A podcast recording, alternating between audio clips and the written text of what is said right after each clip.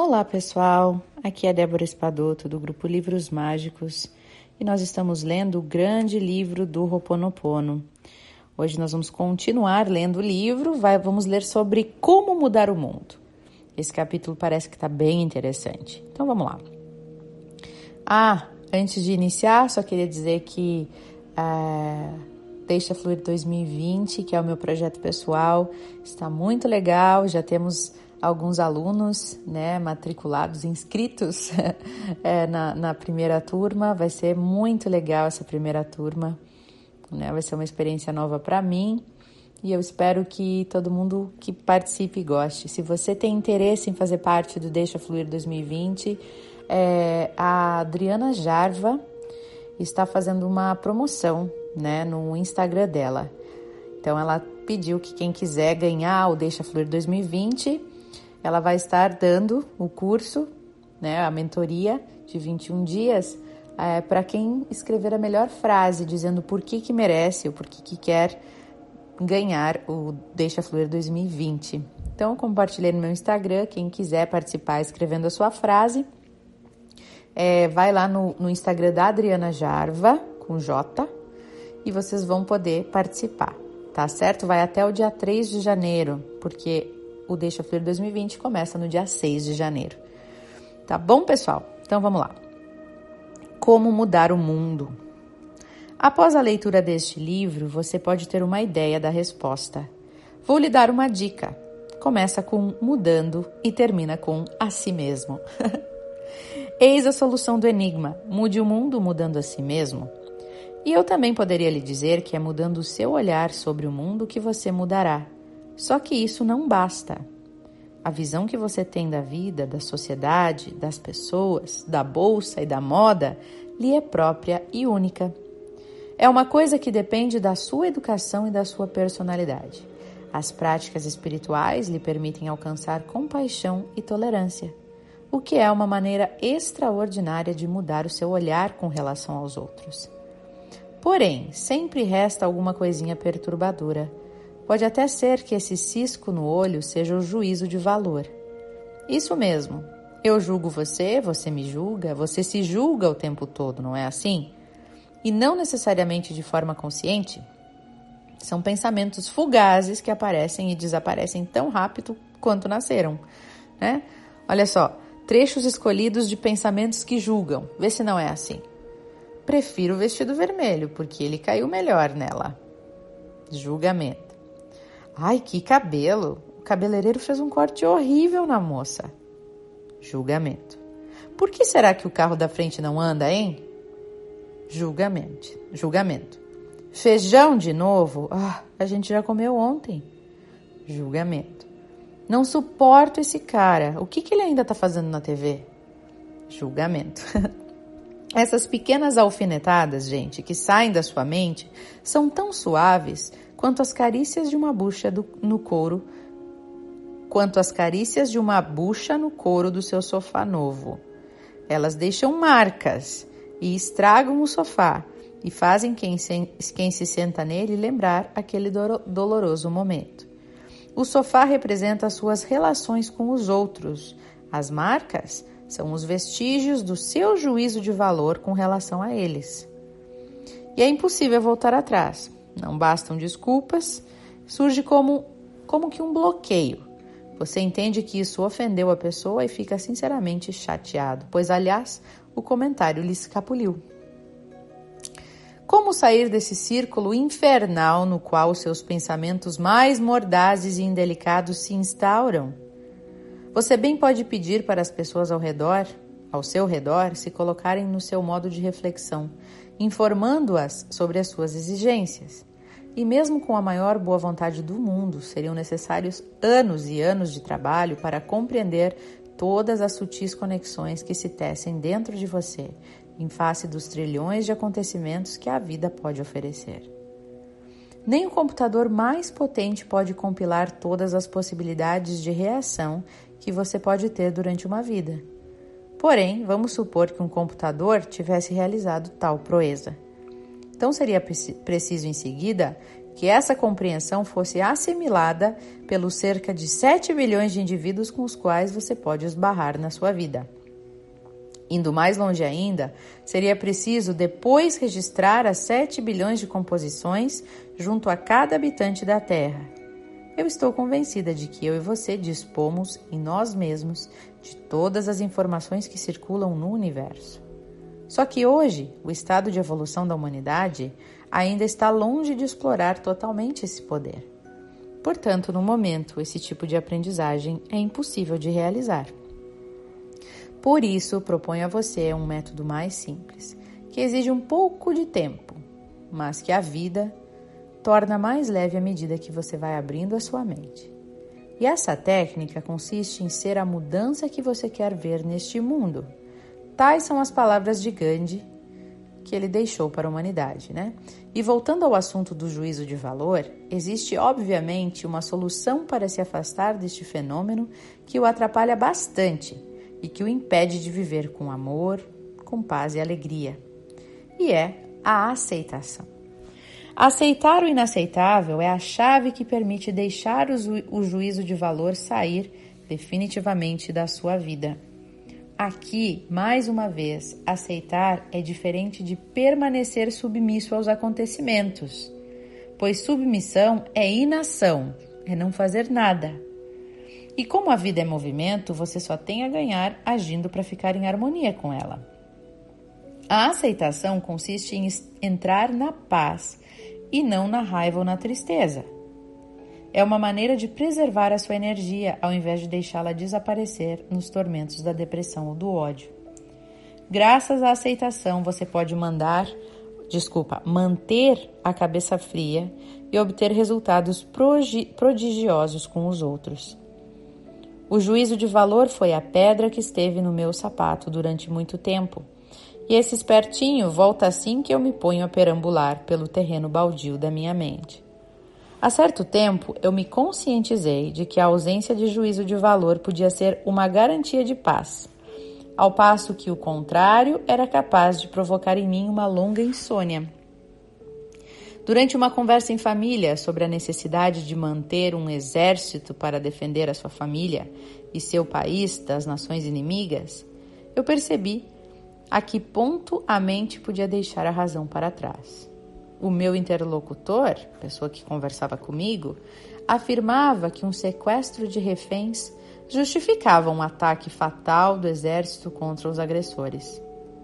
Era, segundo ele, uma ação necessária para a tranquilidade do nosso país. O nosso exército tem de nos defender, os soldados correm risco de morrer por nós. Ele gostaria de ser um daqueles heróis, Porém, os sequestradores também estavam sofrendo por sua vez. Uma agressão em seu próprio país e era para proteger a sua família e a sua pátria que estavam agindo daquele jeito. Eu não conseguia encontrar palavras para acalmar a discussão, preocupada demais com a ideia de que tirar a vida, para mim, era totalmente inaceitável, né? Era uma questão de valores que estava travancando o diálogo, e na verdade era principalmente uma questão de juízo de valor. Quem é bom, quem é mal, essas coisas. Quem está errado, quem está certo. E eu ainda não tenho nenhuma resposta a estas perguntas, mas eu sei do fundo do coração que cada vida tem a sua razão de ser, é preciosa e única, merece respeito, seja qual for a forma que ela revestir. Eu me havia esquecido naquela noite de entrar no amor.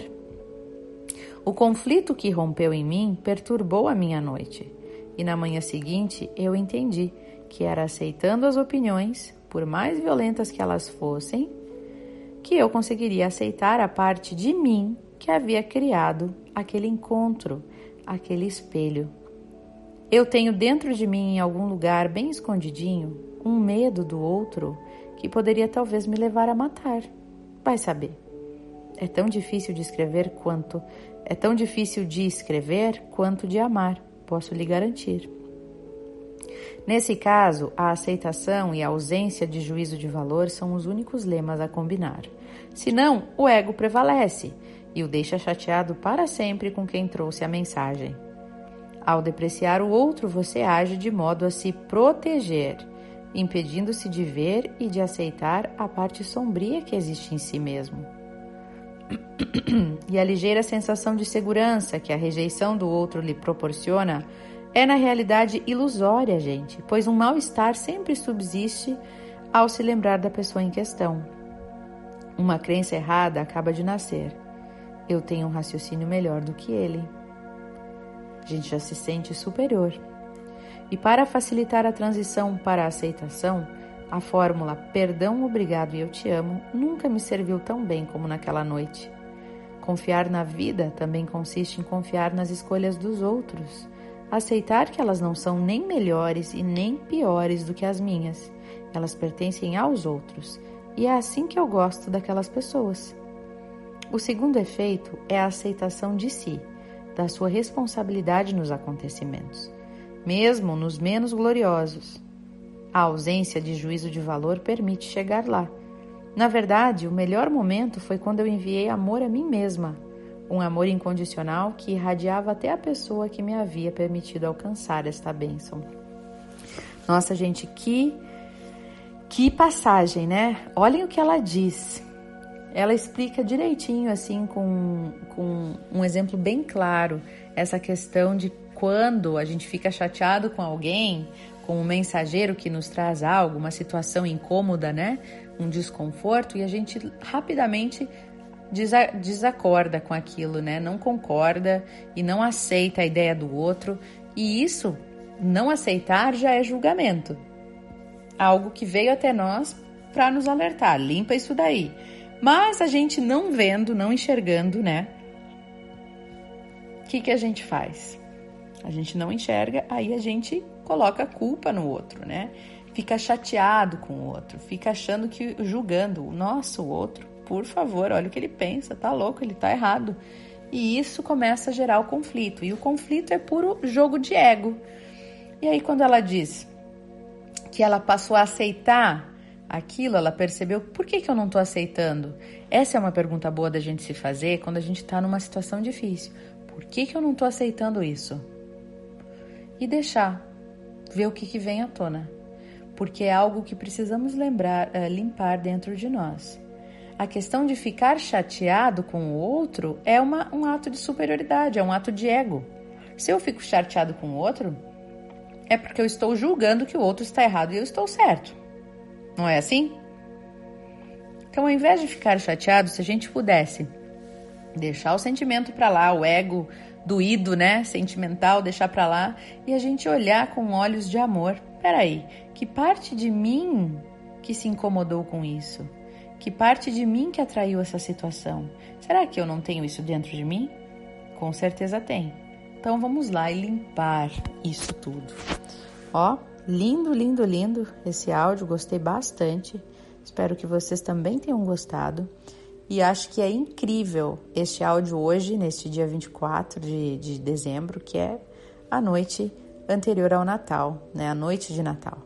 Que vocês todos possam sentir no coração de vocês o amor.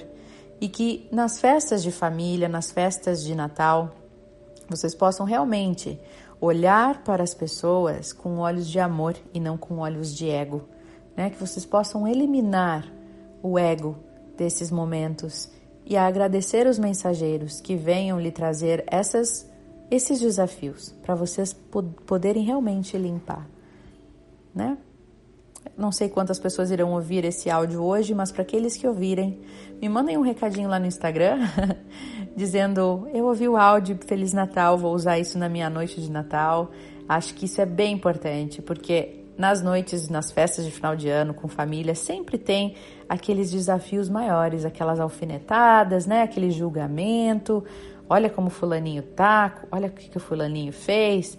E se a gente puder olhar para tudo isso com olhos de amor, tirando o julgamento, tirando o ego, estando presente com o nosso coração, com o nosso acolhimento e aceitação a tudo e a todos. Porque a vida é como é, a gente não controla nada, né? Então, feliz Natal para todos vocês. E agora a gente vai fazer uma meditaçãozinha pequena, especial, natalina, para gerar o amor no nosso coração.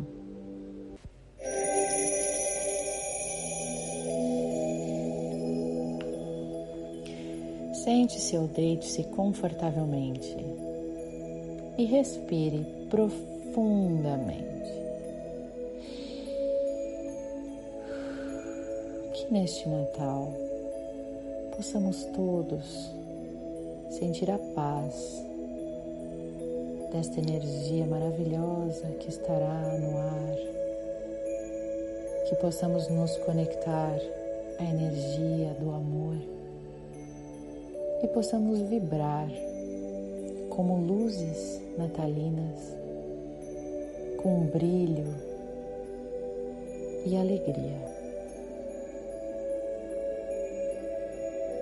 Eu sinto muito, por favor me perdoe, eu te amo e sou grato.